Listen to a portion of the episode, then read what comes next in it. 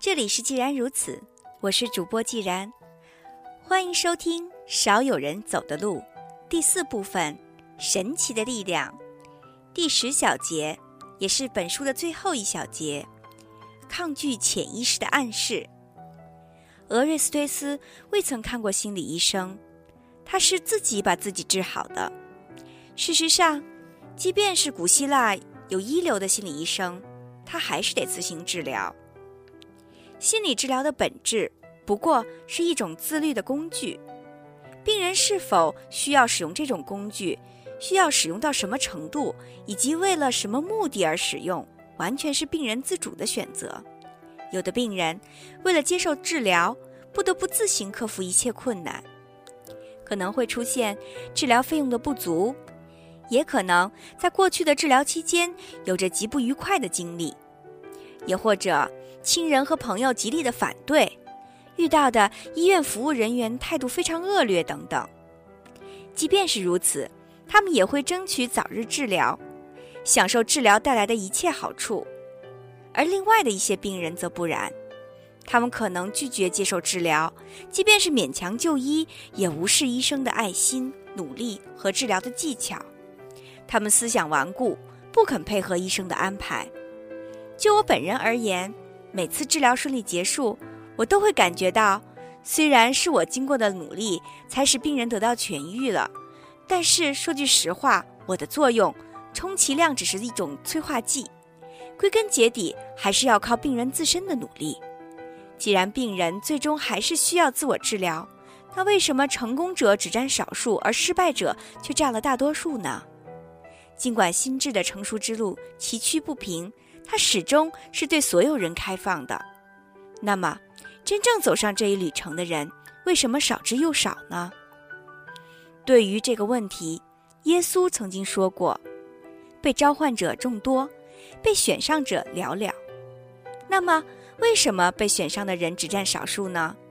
和其他多数未被选上的人相比，他们有着怎样的差别呢？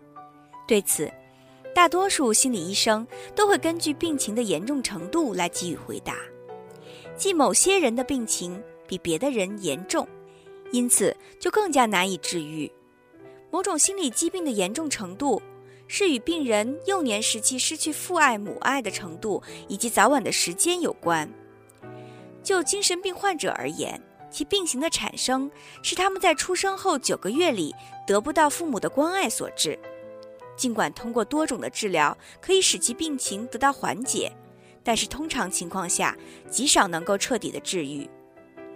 对于人格失调患者而言，在婴儿时期，他们可能得到了完整的照顾。不过，从九个月到两岁期间，他们没有得到呵护和关爱，所以他们的症状比精神病患者轻微，不过仍然十分严重，同样是难以得到治愈的。神经官能症患者则是在幼儿时期得到过照料，但是从两岁之后，尤其是从五六岁起，他们开始被父母所忽视，因此与前面的两者相比。神经官能症患者的病情就更为轻微，也更加容易治愈。我个人认为，以上的分析方法基本接近事实。据此建立的心理分析理论，对于心理治疗也大有帮助。不过，它并没有揭示出全部的真相。譬如，它忽视了孩子在童年后期以及青春期父母的爱和关心对于他们的重要性。我们有充分的理由相信。在这一人生阶段，缺乏父母的爱同样会给孩子带来心理疾病。而在此期间，假如孩子能得到适当的爱和照顾，早年因缺少爱而产生的心理创伤也可以得到彻底的治愈。从另一方面来说，尽管上述分析方式的确有统计学上面的依据，比如神经官能症比人格失调症更容易医治，而人格失调症也比精神病更容易医治。但是他无法确切地评估病人心智成熟的历程。我曾通过心理分析和心理治疗，让一个患有严重的精神病的男人迅速地恢复健康。这也是我花费时间最短，并且最终取得成功的案例。仅仅治疗了九个月，他就完全恢复了健康。然而，我用过三年的时间对另一个只是患有神经官能症的女人进行治疗，但仅仅取得了微不足道的进展。决定治疗成功是否的关键，在于病人是否有成长意愿。一个人的成长意愿是一种易于变化、难以衡量的因素。显然，它并未被列入上述的分析方法之中。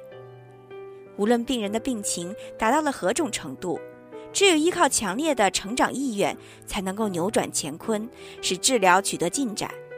遗憾的是，对于这一因素的认知和了解，当代的心理治疗理论基本上是一片空白。成长意愿对于治疗极为重要，但它始终披着神秘莫测的外衣。有一点可以肯定，成长意愿的本质与爱的本质是一致的。爱就是为心智的成熟而自我完善的意愿。拥有真正爱的人，心灵自然会不断成长。我曾经说过，父母的爱能滋养子女的心灵，使子女培养起爱的能力。我也同样强调过，仅仅依靠父母的爱，并不足以使孩子培养起爱的能力。也许你还记得，在本书第二章曾经提到过。关于四个爱的问题，现在我们不妨再来思考一下其中的两个问题：为什么有的人对于一流的、富有爱心的治疗没有反应？有的人即使不借助心理治疗，就能跨越缺少关爱的童年造成的创伤，成为充满爱心的人呢？我知道，我提供的答案未必能使所有人满意。但是我还是认为，潜意识现象或许能给我们带来一些有益的启示。我越来越相信，我们具有爱的能力和成长意愿，不仅取决于童年时父母爱的滋养，也取决于我们一生中对潜意识的体会，即潜意识给予我们的爱的滋养。这种滋养来自意识思维之外的力量，来自潜意识。也来自除了父母以外其他给予我们爱的人，以及我们无法了解的其他的滋养方式。有了潜意识的眷顾，即便没有父母的爱和照顾，我们也可以克服心灵的创痛，成长为一个具有爱心的人。就人类进化水准而言，我们甚至可以远远超过父母。那么，为什么只有很少的一部分人能够实现心智的成熟和进化呢？我认为，潜意识的雨露滋润每一个人，人人都可以公平的分享到属于自己的部分。只是大多数人拒绝潜意识的呼唤，不理睬潜意识伸出的双手罢了。那为什么听从潜意识召唤的人很少，甚至有那么多的人去拒绝潜意识呢？我说过，潜意识的渠道可以为人们提供对抗疾病时的力量。但是，病人的反应和举动往往是有意抵抗健康的恢复。那么，原因何在？简单而言，原因就在于我们懒惰的天性，也就是说，我们体内都含有伤的原罪成分。伤促使我们故意对抗治疗疾病的力量，使我们宁可得过且过，而不愿意耗费任何气力。我们只想维持当前的生存状态。殊不知这样做会使我们远离天堂，接近地狱。心理学家乃至很多外行人都知道，刚刚得到升职、处于更高地位或者承担了更多责任的人，很容易产生心理问题。军队的心理专家很熟悉所谓的升迁神经官能症这个问题。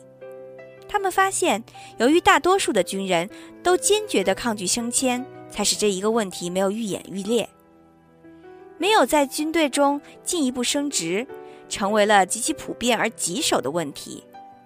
许多以军人为职业的低级士官根本不愿意升迁，还有相当多的水平出众的低级士官，无论如何也不想成为高级士官。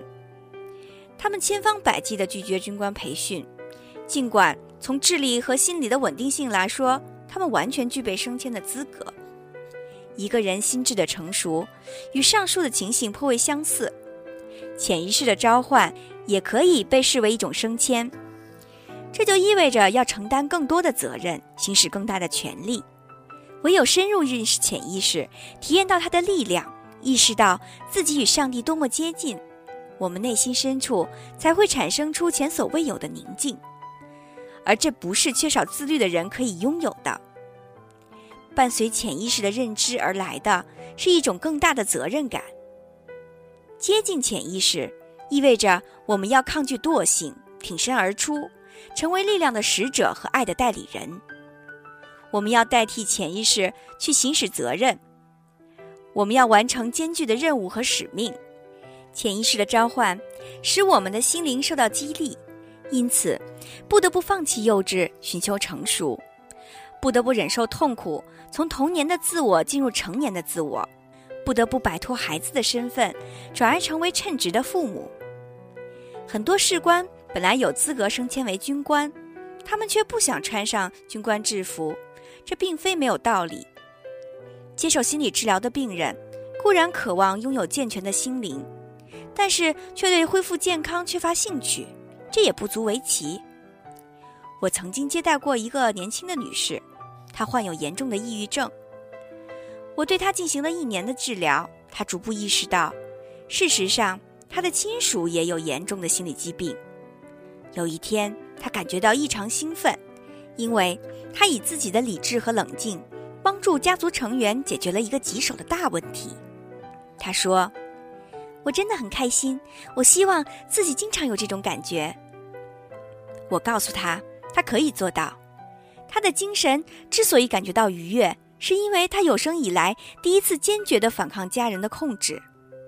一直以来，他的家人使用各种方法避免和他正常的沟通。进而达到控制他的目的，以便满足他们不切实际的要求。现在他终于能够尊重自己，掌握全局，不再听凭他人的摆布了。我告诉他，如果进一步扩大认知，并将这种能力应用到更多的场合中，他就会拥有更大的信心和力量，他就能掌握一切，体验到更大的愉悦。可是，患者却死死地瞪着我。流露出一种恐惧的神情，他喃喃地说：“如果那样，我就不得不费心去考虑更多的问题了。”我认可他的说法，并告诉他，只有深入思考，才能继续进步，持续地增强心灵的力量，最终摆脱抑郁，不再感觉到软弱和无力。可是我的建议却让他大为恼火，他提高了嗓门说。我才不想花那么多时间去考虑别的事情呢。我来这里接受治疗，绝不是想让人生变得更为复杂，我只是想放松、轻松、舒服、快乐的过日子。难道你想让我变成上帝或者别的什么人吗？就这样，这个原本有着过人潜力的女人，令人遗憾地中断了治疗。恢复心理健康的附带条件，把他吓得不知所措，所以。他宁可放弃心灵恢复健康的机会。上述情形，局外人听起来也许觉得不可思议，但是心理学家大都很清楚，很多人都惧怕为了恢复健康而承担的责任。心理医生不仅要让病人体验到心理健康的益处，还要经过不断的安慰、一再的保证、坚决的督促等方式，让他们树立信心，鼓起勇气。避免刚刚体验到健康的好处，就因为害怕承担继续成长的痛苦，因而迅速逃离的情况发生。当然，他们的内心产生恐惧是正常而合理的现象。在潜意识层面里，人们担心拥有更多力量之后会滥用这种力量。哲学家说过：“如果你兼有爱和付出这两种禀赋。”那么你就可以随心所欲的做到你任何想做的事情。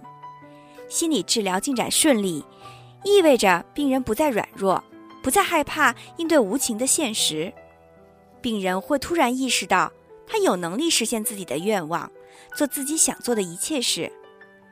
这种无限自由的感觉，却可能让病人感觉到恐惧。如果我可以为所欲为，他们紧张地想。那么还有什么力量能够阻止我们犯错误、做不道德的事情呢？甚至故意去实施犯罪呢？那有什么因素能够阻止我滥用自由的力量吗？仅仅依靠爱和付出就能够使我拥有足够的自制力吗？病人有类似的想法，足以证明他们具有相当程度的爱。